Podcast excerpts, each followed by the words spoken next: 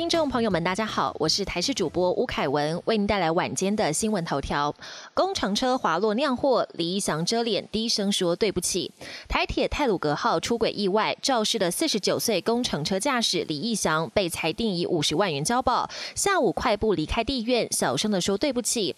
李义祥先前被检察官依过失致死罪嫌申请羁押，不过上午花莲地院开庭，法官认为没有羁押必要，裁定五十万元交保，限制住居出。出海出境，而他交保出来之后，由朋友开车接送回家。为了躲避媒体，在车上二度过家门不入，最后还翻墙跳回家中。泰鲁格号事故东正线中断，台铁南下恐延误一百分钟。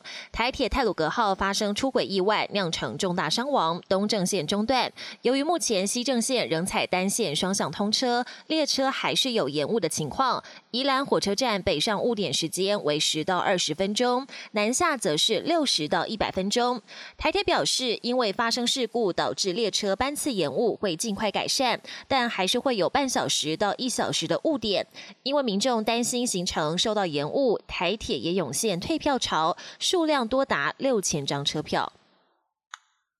说好的改革呢？产业工会批台铁没有汲取教训，台铁有出事。尽管这次是因为工程车滑落边坡才会造成严重伤亡，但台铁产业工会批评台铁不该全把责任往外推。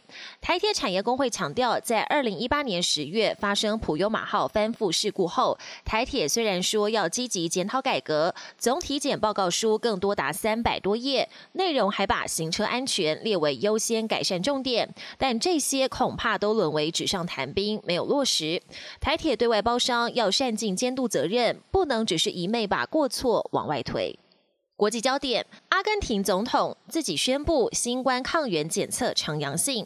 许多国家领导人已经接种疫苗。阿根廷总统费南德兹接种了俄国的史普尼克 V 疫苗，结果刚满六十二岁的费南德兹在生日当天宣布自己的新冠抗原检测呈阳性，目前在等待 PCR 检测，确定是否染疫。这也让外界再次质疑俄国疫苗的有效性。不过，欧洲疫苗告急，德国、法国跟奥地。都表示有意使用俄国疫苗，普廷也挺国产疫苗，表示接种之后只有轻微肌肉疼痛，呼吁民众接种疫苗。日媒关注泰鲁格号出轨，专家表示隧道狭窄加上车身严重变形为死伤惨重原因。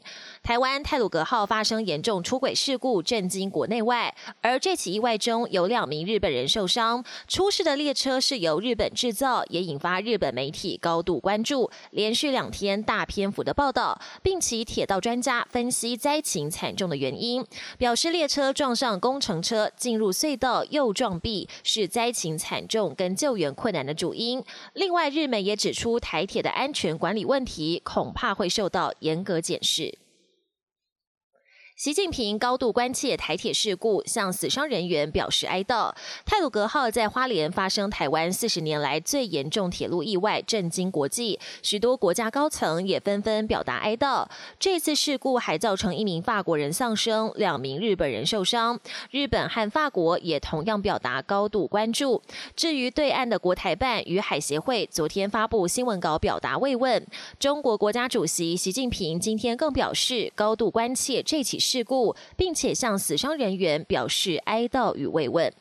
本节新闻由台视新闻制作，感谢您的收听。更多内容请锁定台视各节新闻与台视新闻 YouTube 频道。